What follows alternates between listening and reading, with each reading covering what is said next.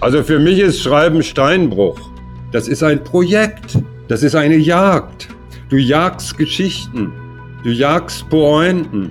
Und wenn du in das Projekt startest, weißt du ja nicht, ob es funktioniert, ob du das wild bekommst. Solange ich schreiben kann, werde ich auch schreiben. Weil wenn ich nicht schreibe, flippe ich aus. Legendäre Grenzgänger und leidenschaftliche Weltenwanderer nehmen uns mit auf ihre Streifzüge und bieten Einblicke in ferne Orte und faszinierende Kulturen. Mit offenen Augen ins Abenteuer. Das ist der Weltwach-Podcast mit Erik Lorenz.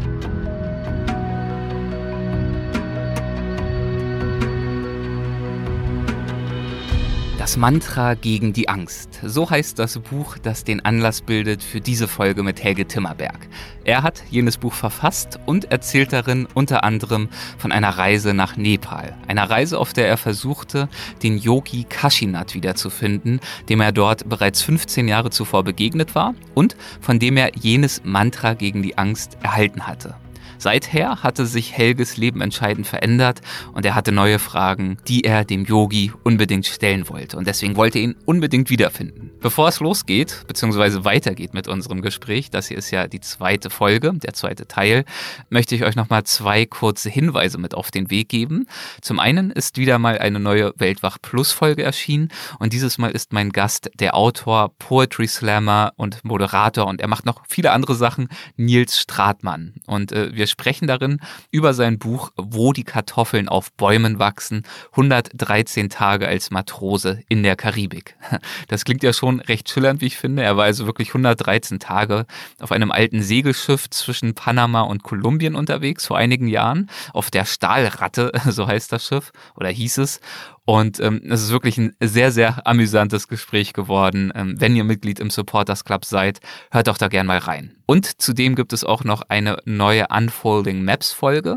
Ich unterhalte mich darin mit Kapka Kasabova und zwar über ihr Buch Border, A Journey to the Edge of Europe. Und wir sprechen darin über, über Grenzen, über Grenzen zwischen Ländern, zwischen Kulturen, zwischen Menschen, auch über die Grenzen, die manchmal zwischen uns und in uns selbst bestehen. Auch ein sehr, sehr schönes Gespräch. Ich hoffe, es gefällt euch. So, und jetzt zu Helge. Das Gespräch, wie ihr wisst, erscheint in drei Teilen und das hier ist der zweite. Zur Erinnerung, am Ende der vorherigen Folge habe ich Helge eine sehr nette Sprachnachricht seines Fans Tobi vorgespielt, in der dieser mir davon erzählt hat, dass Helges Bücher ihm einst dabei geholfen haben, die Kontrolle über sein Leben zurückzuerlangen. Und äh, ich möchte Tobi nun mit Helges Hilfe überraschen und locke Tobi dazu unter einem falschen Vorwand in eine Zoom-Konferenz, also so eine virtuelle Konferenz, angeblich, das behaupte ich, um von ihm, dem treuen Weltwachhörer, Feedback zu erhalten zu unserer Show. Helge habe ich instruiert, er möge dann ein paar Minuten später mit dazustoßen. Das heißt, die ersten Minuten muss ich bis dahin überbrücken und äh, so ist das Ganze gelaufen. Bitteschön. Sehr, sehr schön. Wie geht's dir? Bist du gut soweit durch äh, diese letzten schwierigen Monate und Jahre gekommen? Oder das Jahr? Ja, bei uns ist es so, wir sind selbstständig und haben eine Bäckerei, das heißt, mhm. wir dürfen immer auflassen. Ja. Und die Leute brauchen immer Brot und Brötchen, deswegen ist eigentlich, hat sich bei uns da nicht so viel geändert bis aufs Reisen. Und kommst du denn noch gelegentlich zum, äh, zum Podcast hören? Äh, also dein Podcast, den höre ich täglich. Also das ist, der gehört zu meinem Leben dazu. ja, nee, also den gefunden zu haben, ich habe damals, also ich, ich fahre immer nachts mit meinem Hund Fahrrad und dann habe ich immer Musik gehört und solche Sachen und habe mir immer gesagt, ach, was andere Leute zu sagen haben, das interessiert mich nicht so und ich weiß es ja dann vielleicht besser und reg mich auf oder keine Ahnung. Und dann habe ich gemerkt, dass man die Podcasts in mehreren Kategorien suchen kann und so. Und als ich dann so bei Abenteuerreisen, alles was mich so interessiert, bin ich auf deinen Podcast gestoßen. Und die erste Folge, dein erster Gast, also dann bleibt man dabei, ne? Also das ist. und äh, das war ja in deinem Fall, glaube ich, eine der ersten Folgen, die du wahrscheinlich gehört hast, war wahrscheinlich Helge Timmerberg tatsächlich, ne? Nee, nee, nee. Ich habe wirklich von Anfang an angefangen, also mit der allerersten Folge, mhm. mit äh, äh, Altmann, mit Andreas Altmann, ist doch der erste, ne? Mhm. Und der Andreas Altmann, der hat mich schon so fasziniert, dass ich erstmal alle seine Bücher gekauft habe. Sehr gut. Ja, und irgendwann mal habe ich so durchgescrollt, was du alles so drin hast. Und da habe ich dann gesehen, Helge Timmerberg. Oder bin ich dann total ausgerastet, habe gesagt, Schatz, jetzt ist der Helge da auch mit drin und habe mir das aber quasi äh, aufgehoben, weil ich mir das nicht weghören wollte. Also ich wollte mir den, wie so ein Schmangel, ich wollte es mir halt aufheben, weißt du? Ja. Und ich fahre immer so eine Stunde, anderthalb Stunden Fahrrad und habe immer so ein bisschen, dann irgendwann habe ich angefangen, äh, das vom Helge zu hören.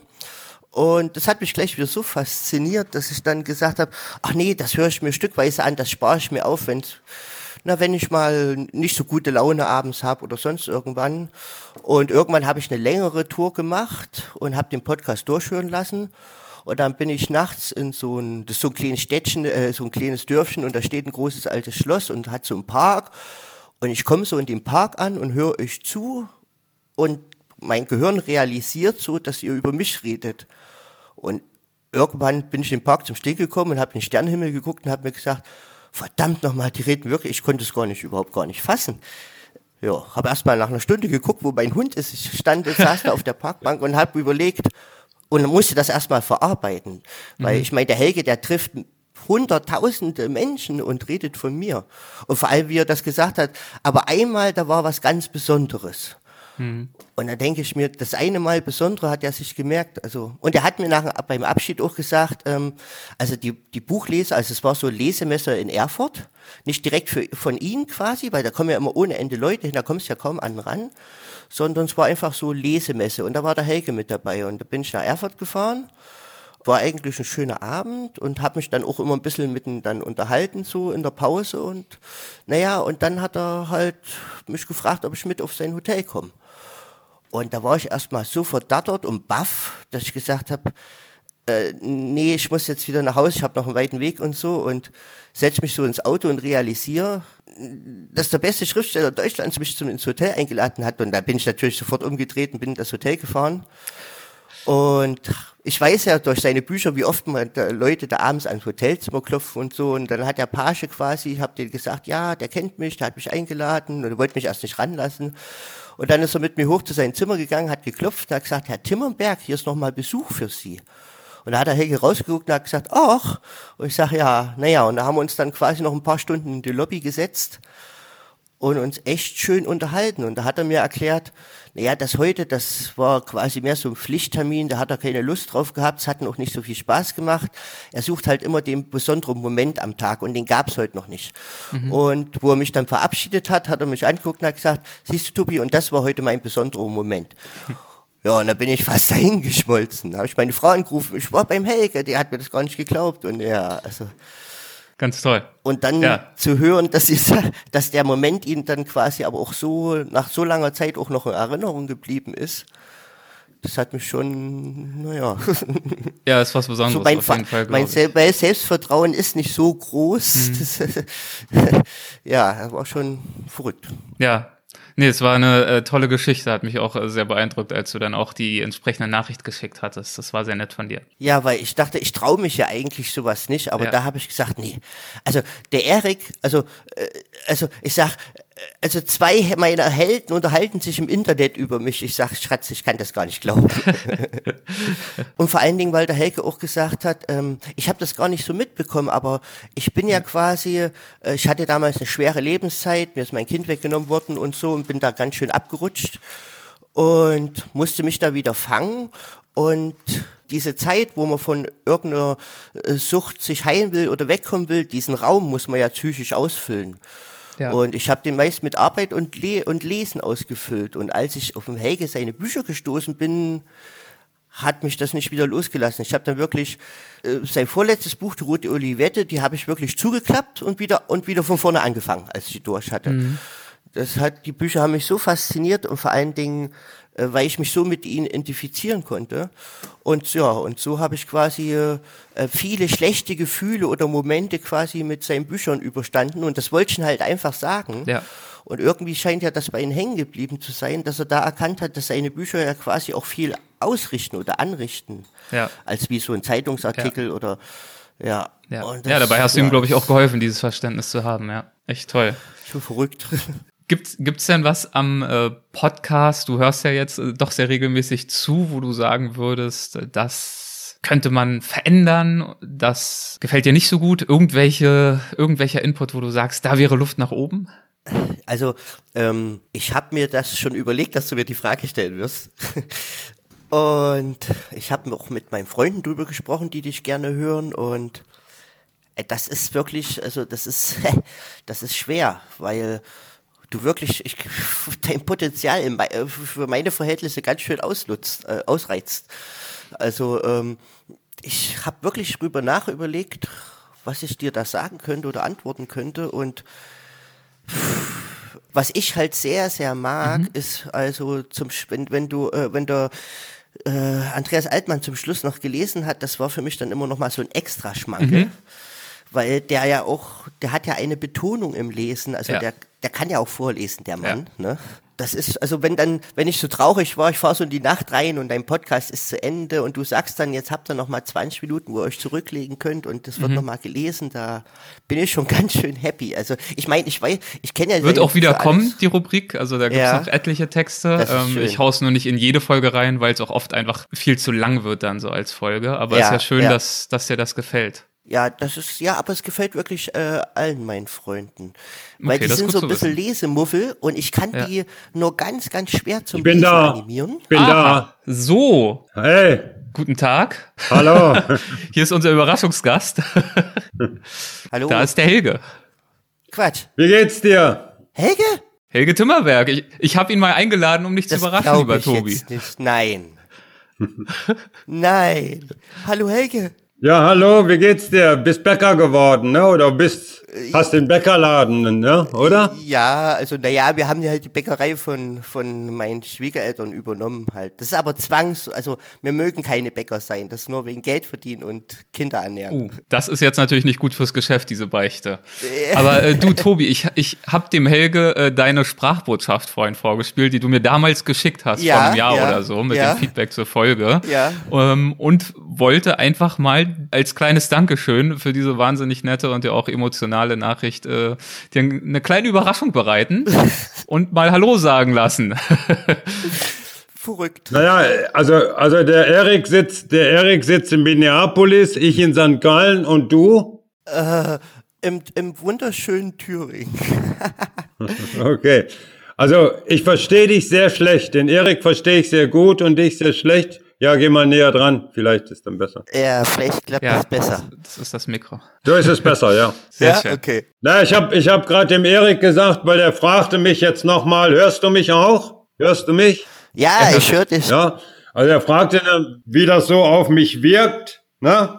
Wenn du so über eine Begegnung mit mir redest oder wie es damals auf mich gewirkt hat. Ja.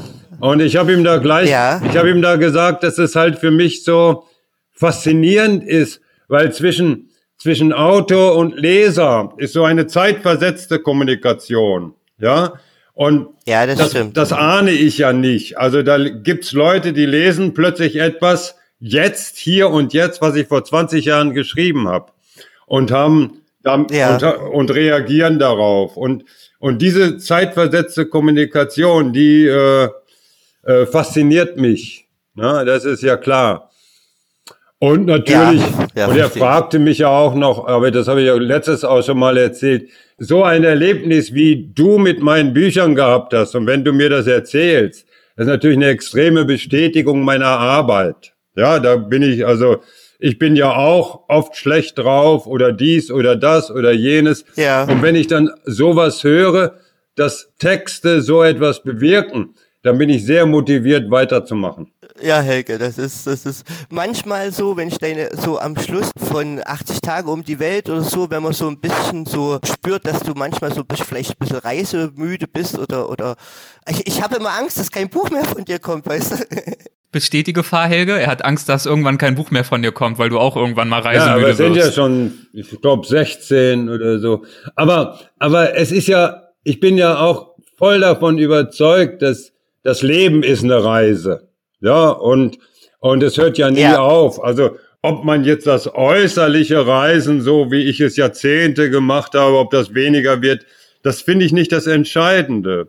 Weil wir reisen ja, also selbst wenn wir uns nicht wegbewegen, sind wir ja, die Erde dreht sich ja mit einer gewissen Geschwindigkeit um die Sonne. Wir sind eigentlich permanent unterwegs, ja.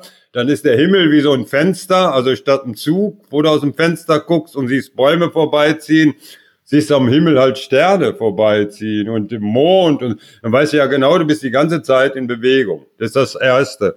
Und das Zweite ist, dass wir ja auch unser Körper, ich bin ja jetzt 69. Also durch was für Veränderungen geht man? Das ist einfach, das ganze Leben ist eine Reise. Also solange ich schreiben kann, werde ich auch schreiben. Weil wenn ich nicht schreibe, flippe ich aus. Also ja. mir geht's nicht gut, wenn ich nicht schreibe. Das liegt daran, dass das Gehirn ja auch ein Muskel ist. Und wenn du das Gehirn ja. sehr stark benutzt, dann wächst dieser Muskel. Und beim Schreiben benutzt du das Gehirn sehr stark. Also es ist, mehr kannst du dem Gehirn nicht bieten, mehr handeln als schreiben oder so. Äh, das wird dann immer dicker, ja. immer dicker. Und dann hörst du plötzlich auf zu schreiben und der Apparat da oben, also schreiben ist für mich auch wie eine Spur oder ich reite ein Pferd und so. Aber wenn ich dann nicht schreibe, dann ist der, flippt der Apparat da oben aus. Also der wird ja nicht, der wird jetzt, der stellt sich nicht aus und sagt, aha, wenn du wieder schreibst, stelle ich mich wieder an oder so, sondern der arbeitet 100, 100 Prozent oder 120 Prozent aktiv, aber ohne klare Schnur. Und in diesen Zeiten mache ich den größten Blödsinn. Ja, und, und, und darum, sobald ich wieder ans Schreiben komme, bin ich praktisch in Sicherheit. Also von daher werde ich, von daher werde ich das nie aufhören, denke ich mal. Obwohl ich mir oft wünsche weil es so anstrengend ist. ah, ist das toll. Tobi, wie, wie, wie geht's dir denn zu hören, ähm, dass für Helge so ein Feedback wie das, was du ihm damals ausgesprochen hast, so eine Bedeutung hat und ihn auch so sehr motiviert?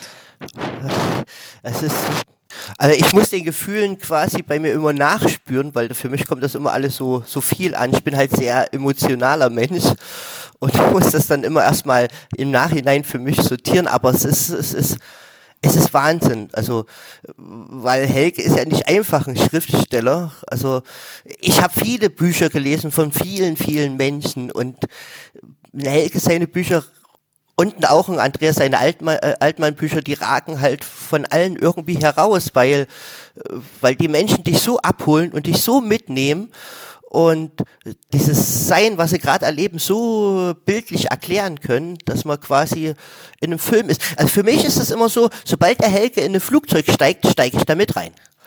Das ist, das ist, das ist eine Tatsache. Er sagt, äh, Helge, ich wiederhole nochmal, weil für dich ist, glaube ich, ein bisschen schwer zu hören. Er hat gesagt, ähm, wenn du in einem Buch, das du geschrieben hast, beschreibst, wie du in ein Flugzeug steigst, äh, dann ist es für ihn genauso, also er würde, als würde er mit dir einsteigen. Und das erinnert mich an unser erstes Gespräch, da hast du über Hemingway gesprochen, Helge, und das der alte Mann und das Meer und hast auch gesagt, dieser Moment, wo dieser Fisch da anbeißt, dieser erste Moment, ja, genau, ja. der hat sich dir so eingeprägt, Helge den hast du so miterlebt, ja, du ja. musst das selber nicht mehr erleben. Der Hemingway hat es geschafft, in dieser kurzen Passage das auf eine Art und Weise auszudrücken und zu vermitteln, dass du diese Erfahrung quasi gemacht hast und das ist aus deiner Sicht genau das, was auch gute Reiseliteratur am Ende ausmacht. Ja, das habe ich, ja. das habe ich durch, durch Hemingway gelernt, also durch seine Biografie, die ich mal gelesen habe. Und da hat er genau darüber gesprochen und habe ich das kapiert, dass, dass das Schreiben, wenn du es ernst nimmst, dass du probierst oder versuchst oder es auch hinkriegst, dass du deine Erlebnisse so beschreibst, dass sie zu den Erlebnissen des Lesers werden. Also dass ich so, so, äh, dass du das wirklich seelisch, als wenn du es selbst erlebt hast. Das ist die Kunst des genau. Schreibens und das meine ich ja auch mit, mit, darum ist Schreiben so schwer. Ne? Also, ja, also das ja. hinzukriegen und und darum will ich immer wieder auch aufhören und irgendwie anders Geld verdienen, was ich aber nicht kann. Und dann, also für mich ist Schreiben Steinbruch. Also da, das geht richtig los und so, ne? Also dieser Schwertfisch von Hemingway beim alten Mann und das Meer, wie der das erste Mal aus dem Wasser kommt, das brauche ich nie sehen in Wahrheit, weil ja. ich hab's gesehen durch ihn. Und so geht's mit allen Erlebnissen oder Bildern. Ne? So, und wenn wir jetzt wieder beim Schreiben sind, äh, Helge, würde ich sagen, also für dich zur Info, Tobi, wir sind eigentlich mitten in einem Interview. Wir haben vorhin schon angefangen und haben das jetzt äh, timingmäßig mal Okay. kurz unterbrochen. Also Helge und ich, wir sprechen nämlich gerade über sein Buch, ähm, das Ja. Mantra gegen die Angst. Und ich würde mal vorschlagen, dass wir dieses Gespräch jetzt fortsetzen, Helge. Und äh, Tobi, du kannst gerne einfach mit dabei bleiben und äh, dir das mit anhören. Gerne. Und vielleicht haben wir hinten ja noch mal ein, zwei Minuten Zeit für ein paar Fragen äh, durch dich. Aber Helge, wir hatten vorhin aufgehört zu sprechen, als du vom Mantra gegen die Angst erzählt hast, dass dir äh, der Mönch Kashinath ja überreicht hat. Und ich würde äh, gern zunächst einmal noch wissen, was ist denn überhaupt ein Mantra? Vielleicht kannst du das noch mal für uns einordnen. Was verstehst du selbst unter einem Mantra? Ja, Mantras. Mantras sind Wörter aus dem Sanskrit, also der altindischen Sprache. Die ist vielleicht so einzuschätzen wie bei uns in Europa oder westlichen Bereich Latein oder so.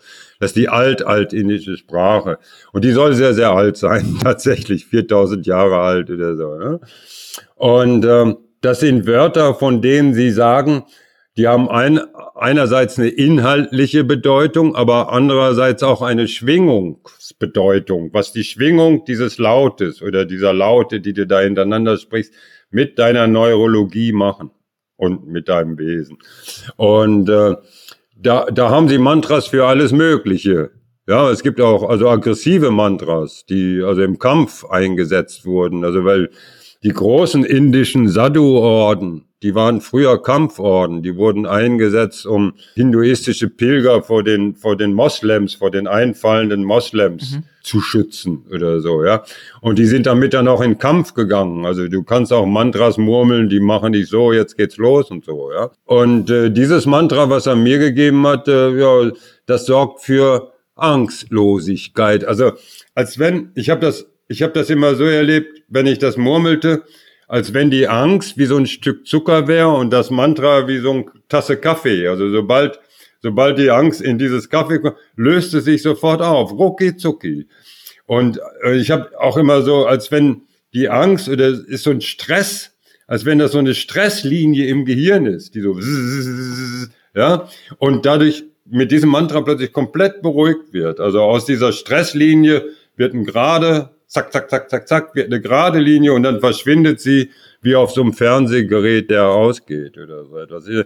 Äh, die Mantras und die werden ja, du sagst sie ja nicht einmal, also traditionell sagst du sie 108 Mal.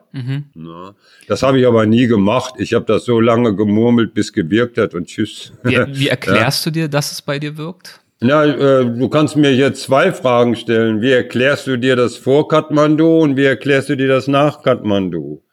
Äh, welche Frage willst du stellen? Du meinst jetzt nach deiner neuen Reise, Kathmandu? Hm. Ah, okay. Dann heben wir uns die Frage mal auf, wie du dir das erklärst. Dann ist es eigentlich, äh, dann sollten wir noch mal einen kleinen Schritt zurück machen und ähm, Ja. vielleicht überhaupt erstmal besprechen. Okay, also wir haben jetzt die ganze Zeit über Kashinat gesprochen, äh, dem du ja vor gut 15 Jahren begegnet war, mittlerweile schon, ich glaube 19 Jahre, ne, als du 50 Ja, ja. warst.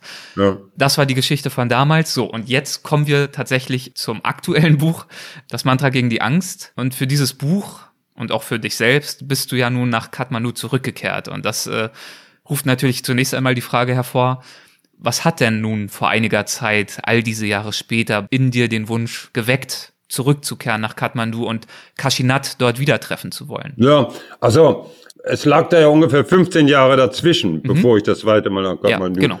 Und ich habe eigentlich, ich hatte meine mit meinem damals letzten Buch, bevor ich nach Kathmandu gegangen bin, also ein Jahr vorher oder so etwas.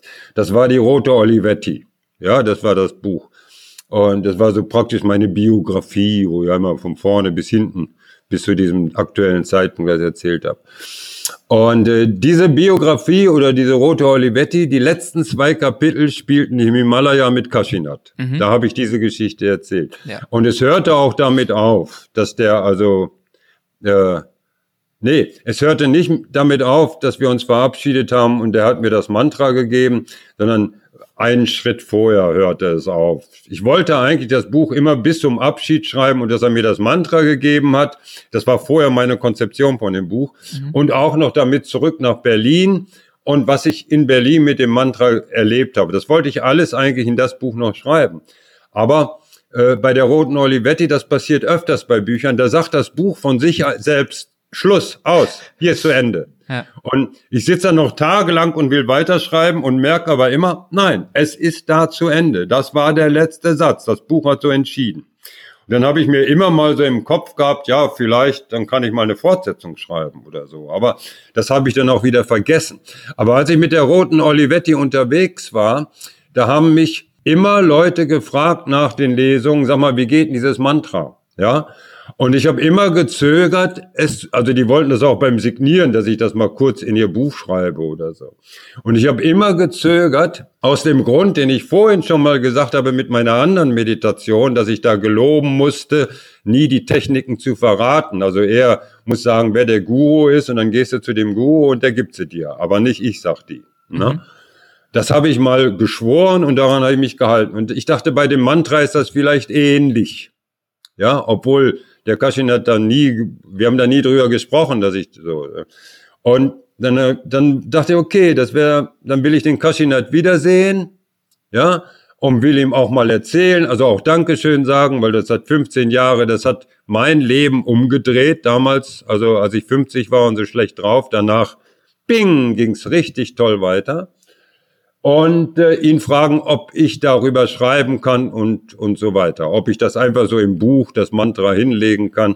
Weil natürlich hat das seine Gründe, warum die Yogis sagen, du sollst nicht dieses Mantra selbstständig oder diese Meditationstechniken selbstständig weitergeben. Weil die sind sehr subtil.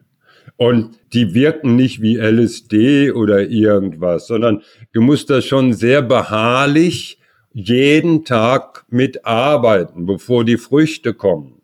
Mhm. Und wenn du dafür so nicht bereit bist, bevor du es bekommst, also wenn das irgendwie, ach, ich probiere mal ein Mantra, haha, ach, ich probiere mal eine Meditation, haha, dann machst du das vielleicht zwei, drei Mal oder zwei Wochen oder so und es passiert nicht das, was, dann gibst es wieder auf. Dann ist das verschwendet. Dann nicht nur, dass es dann aufgibt, sondern du kommst auch sehr spät wieder mal dran oder an was Neues, weil du hast ja diese Negativerfahrung. Also man sagt immer, das Feld muss gut, also bevor man Samen sät, muss da ja auch irgendwie die Furche gegraben werden und das muss alles, das kann ich alles verstehen, ja. Mhm. Und darum habe ich, ja okay. Und beim Mantra wollte ich das dann auch wissen. Das war eine Sache. Und das zweite war, oh, ich würde auch mal gern wieder in Himalaya. Ne? Und, mhm. und das dritte war, das ist übrigens auch eine gute Buchidee. Also das geht dann ja immer so tick, tick, ja. tick, tick, tick. Und so kam es dazu. Und Für wie wahrscheinlich hast du es gehalten, dass es dir gelingen würde, Kashinat wiederzufinden nach all den Jahren? Äh, war gering. Ja, weil das ist ein Wanderyogi. also, die sind nur unterwegs. Die, die gehen von einen hinduistischen Pilgerstätte zur anderen und da gibt es so 20.000 oder so in Indien alles mögliche. Äh, wäre wär ein reiner Zufall gewesen. Es gab ja keine Adresse. Okay, es gab den, wo ich ihn mal vor 15 Jahren getroffen habe, den Affentempel. Okay, den gab's. Aber dass der da war, hatte ich eigentlich nicht groß vermutet. Ich hatte eher gedacht, okay, es wird so Ameisenrecherche. Du wirst ihn nicht treffen, aber du triffst vielleicht jemand, der jemand kennt, der wiederum jemand kennt, der wiederum jemand kennt, der irgendwas weiß. Also so. Und dann, okay, und wenn ich diese Ameisenrecherche äh, ein paar Monate lang durch ganz Indien führt, ist auch super. Ja. Das war so der, ja. der Ausgangspunkt. Okay. Ne? Ja. Okay, also du bist nach Kathmandu geflogen und äh, über deine Ankunft in Kathmandu schreibst du im Buch das folgende. In meinem Beruf gibt es kein erstmal ankommen und dann an die Arbeit. Es gibt auch keinen Feierabend, kein Päuschen zwischendurch, kein Wochenende, kein Krankenstand, kein Blaumachen. Es gibt nicht mal Dienst nach Vorschrift. Sobald ein Reiseschriftsteller den heiligen Boden seines Themas betritt, ist Schluss mit lustig.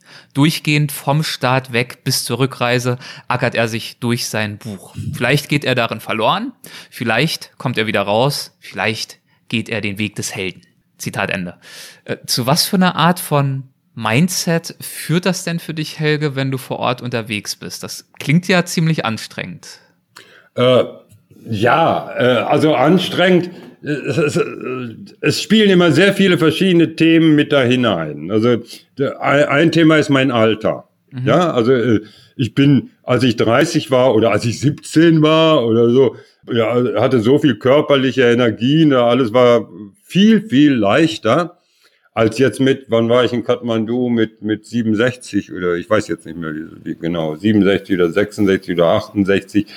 Äh, allein der Jetlet oder so zwölf Stunden fliegen oder das, das haut alles viel, viel mehr rein. Das ist äh, jetzt äh, mal ein Punkt. Der zweite Punkt ist ja auch, das ist ein Projekt. Das ist eine Jagd. Du jagst Geschichten. Du jagst Pointen. Du, äh, ja, und es ist wie ein Projekt. Und wenn du in das Projekt startest, weißt du ja nicht, ob es funktioniert. Ob du das wild bekommst. Oder ich bin oft hinterm Einhorn her. Das gibt's dann noch nicht mal. Ja, aber, aber weiß ja auch nicht, ob du es bekommst. Und dazu kommt, wir leben ja nicht im, im finanziell luftfreien Raum. Ja, ich bin ja kein Millionär, der sagt, so, ich gehe jetzt mal los und wenn ich nix nix gefunden habe, keine Geschichte ist auch nicht schlimm. Ja. ja. Oder so, sondern ich muss ja die Bücher verkaufen. Es gibt Vorschüsse. Da musst du mit diesen Vorschüssen rechnen. Wie lange kommst du da aus? Wie lange kannst du recherchieren, also reisen? Wie lange brauchst du zum Schreiben und so weiter? Äh, und ich habe dir eben schon mal gesagt, ich lebe mein ganzes Leben ohne Netz und doppelten Boden. Das ist so, wenn ich nichts bringe, dann bringt, dann kommt nichts, ja, dann sehe ich ganz alt aus. Ja, so. Mhm. Also das ist auch nochmal der Druck. Du bist jetzt hier und hast was vor. Ne? Und hoffentlich klappt das. Und die meisten Strategien, die man so, dann sehe ich den, dann sehe ich den, dann mache ich das, dann mache ich das, das klappt meistens nicht. Gerade in Asien oder im Orient läuft es immer ganz, ganz anders. Und dann muss ich ja. wieder frei machen, ja. Freimachen von, Konzepten. Moment, Freimachen von, von Konzepten und auch von Ängsten. Und da würde ich direkt gern mal überleiten zu einem nächsten Zitat, beziehungsweise einem Auszug von deiner Ankunft und da merkt man schon, dass du definitiv nicht so richtig frei von Ängsten warst. Und ich würde dich bitten, dass du diesen Absatz mal vorlesen mögest. Der Wo? Äh, ist zu finden auf Seite 43 bis 44. Vielleicht kannst du mal schauen. Ich habe das Buch jetzt leider nicht mit mir hier dabei in Amerika. Ähm, schau einfach mal. 43 bis 44 genau, und, genau. und wo dann? Ja, das habe ich mir leider nicht mitnotiert damals, deswegen musst du das jetzt entscheiden. also ich, ich bin jetzt auf Seite 43. Ja. Fang mal an zu lesen und dann schneide ich das so zusammen, wie es mir gefällt. Oh, ja, ja, Moment. Scarlett, Scarlett lässt mich allein mit dem Regen. Also Scarlett ist eine alte Freundin von mir, die kommt schon in Shiva Moon vor, in dem Buch Shiva Moon, eine Reise durch Indien. Und die ist umgezogen von Neu-Delhi nach Kathmandu, hat da wirklich ein tolles Häuschen und zwei Balkone und ein Balkon war meiner. Und ich habe immer auf dem Balkon gesessen, weil ich rauche und sie ist nicht Raucherin. Ne? Und es, das war, wenn du jetzt von Ängsten vorher sprichst und so, es hat, ich war im Monsum da. Es hat mhm. dauernd geregnet. Das war die falsche Zeit für eigentlich fast alles, was ich vorhatte.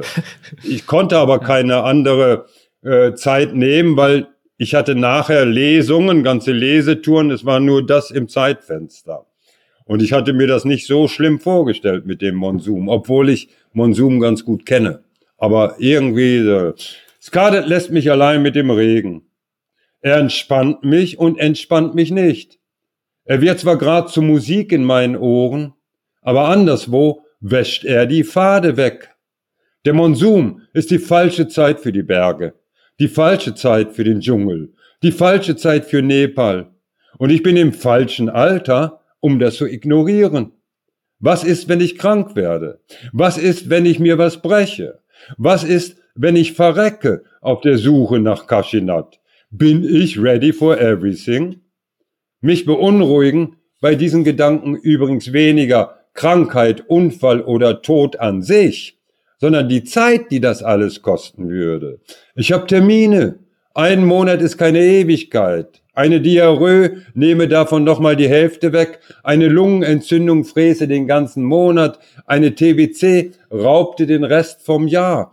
Und das wäre dann das Aus für die Lesung zu Haus. Ja, so, das ist, so, ist so. Äh, also man merkt, du trägst so diverse Sorgen mit dir rum äh, und du standest auch äh, unter einem gewissen Zeitdruck. Du hattest also einen Monat Zeit, um dich auf die Suche zu begeben. Ja, ich hatte dieses Zeitfenster, weil ich wusste, ich habe nachher eine, eine, eine Monster-Ochsen-Lesetour durch Deutschland. Und da, die kannst du nicht, die kannst du nicht blowen. Also da werden die sehr zickig. Also auch die Veranstalter. Das, das wird, das geht nicht. Ne? Ich hätte jetzt nur eine Alternative gehabt, das Ganze noch zu verschieben bis nach den Lesungen und so. Aber irgendwie wollte ich das. Ich habe mir das mit dem Monsum nicht so hinderlich vorgestellt, wie es wirklich war, weil es ging ja nicht darum, dass man nicht nass werden will. Da gibt's ja auch Schirme oder so. Aber es geht darum, dass äh, also äh, die Straßen von Kathmandu waren schon ziemlich schlimm. Aber außerhalb, du kannst dann nicht, wie ich 15 Jahre vorher mit Kaschinat durch die Berge, die Pfade sind alle weggeschwemmt und so. Das geht gar nicht. Ja? Mhm. Und äh, von daher wurde mir dann ziemlich schnell klar, ey, wenn ich den nicht in Kathmandu finde, bin ich hier äh, da komme ich nicht viel weiter. Und das ist dann natürlich, du kommst mit so einem Buchkonzept und was weiß ich, äh, was du machen willst, und dann siehst du deine Probleme plötzlich. Da kommen dann wieder Ängste. Ja. Außerdem war dieses Sitzen im Monsum da, äh, damit muss, weißt du, ready for everything. ne, da musst du dich dann, ja, ich habe das dann mit Bier eine Zeit lang gelöst. Also auf dem Balkon, Regen, Regen, Regen, Bier, Bier, Bier. Was wird aus mir? Ne? Das geht schon. du bist also angekommen, du hattest diverse Ängste, du hattest Zeitdruck, aber es stand natürlich fest, du würdest dich auf die Suche begeben, du würdest dich aufmachen und Schritt für Schritt schauen, genau diese Ameisenkette, die du vorhin beschrieben hast, um zu schauen, ob du entweder Kaschinat näher kommst auf diese Art und Weise oder irgendeine andere Art von Erkenntnis. Und bevor ich dir die nächste Frage stelle, eine ganz kurze Zwischenfrage. Du meintest, glaube ich, dass du 17.15 Uhr den nächsten äh, Termin hast, ne? Ja, darum habe ich gerade auf, auf mein Handy geguckt. Genau. genau. Und deswegen würde ich sagen, dass wir jetzt erstmal sozusagen einen Break machen. Und ich habe die Frage an dich, Helge, ob du nachher noch mal äh, Abendszeit hättest. Du bist ja meist ja, relativ das, lange das, wach. Das geht dann schon, ja. Ob wir uns noch mal für 23 äh, Uhr deiner Zeit verabreden können? Wann? Oder wäre dir, wär dir das zu spät? 23 Uhr? Bist du da noch frisch oder schon im Tee? Äh, ja, frisch weiß ich nicht, aber dann bin ich bekifft.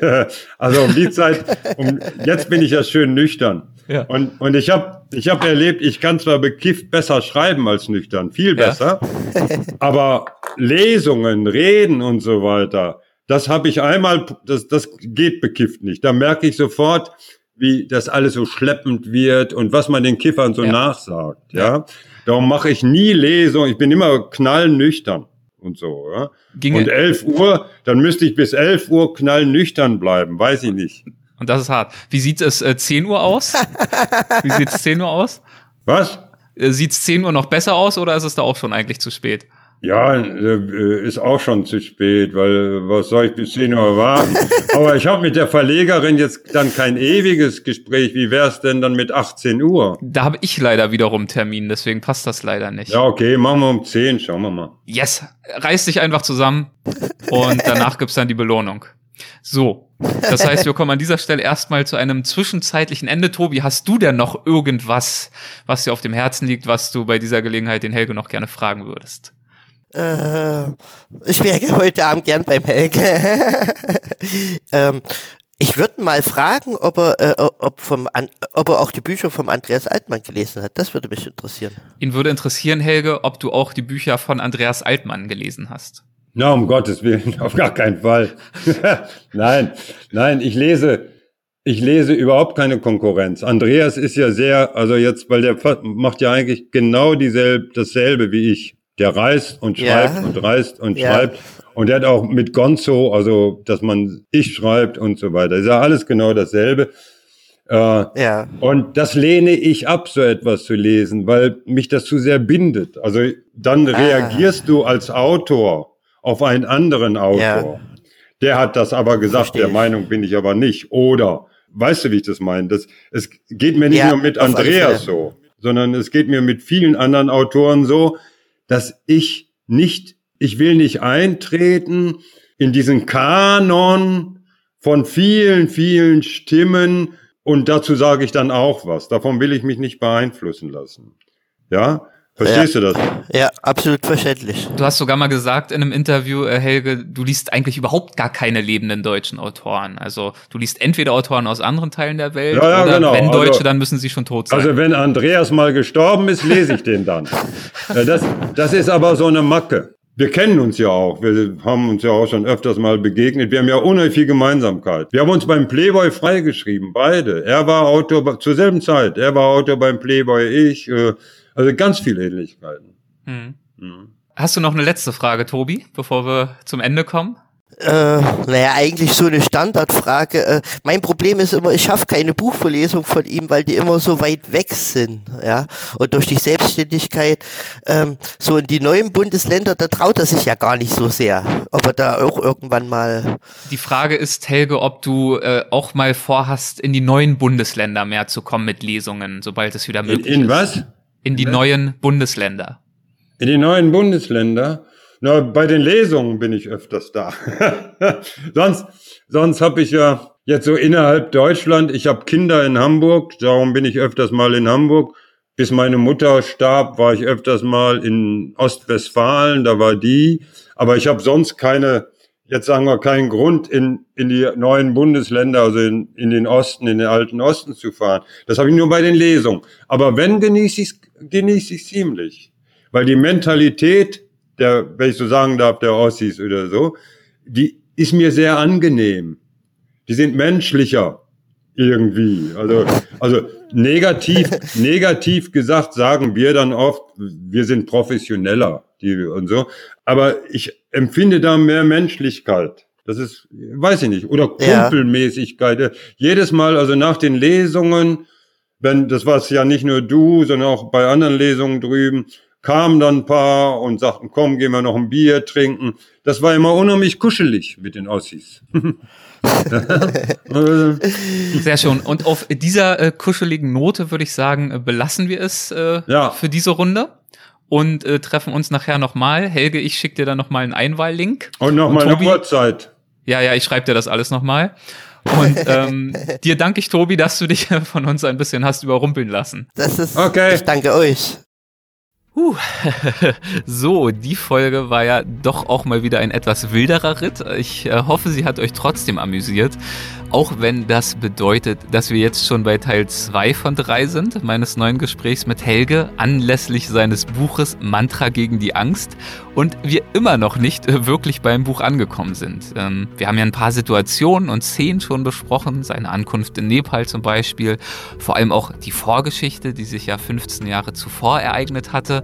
Und nun im nächsten Teil unseres Gesprächs, dem dritten und letzten, werden wir uns wirklich nun dem widmen, was Helge bei seiner neuen Reise nach Nepal erlebt hat. Also bei seiner Suche nach dem Mönch Kashinath, den er ja finden wollte, um ihm für das Mantra gegen die Angst zu danken und ihn zu fragen, ob er es weitergeben dürfe. Also zum Beispiel an seine Leserinnen und Leser. Ob Helge dabei, wie gerade angedroht, bekifft war und wie das Gespräch gelaufen ist, das erfahrt ihr also in der nächsten Folge. Bis dahin, macht es gut, euer Erik.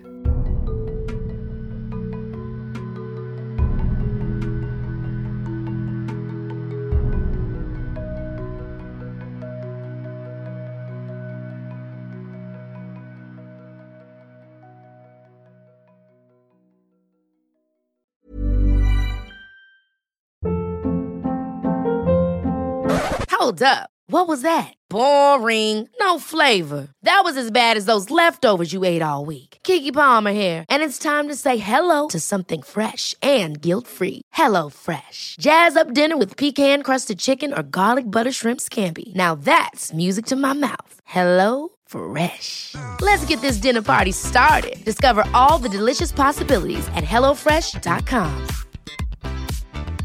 Planning for your next trip? Elevate your travel style with Quince. Quince has all the jet setting essentials you'll want for your next getaway, like European linen, premium luggage options, buttery soft Italian leather bags, and so much more. And is all priced at 50 to 80% less than similar brands. Plus, Quince only works with factories that use safe and ethical manufacturing practices. Pack your bags with high-quality essentials you'll be wearing for vacations to come with Quince. Go to quince.com slash pack for free shipping and 365-day returns.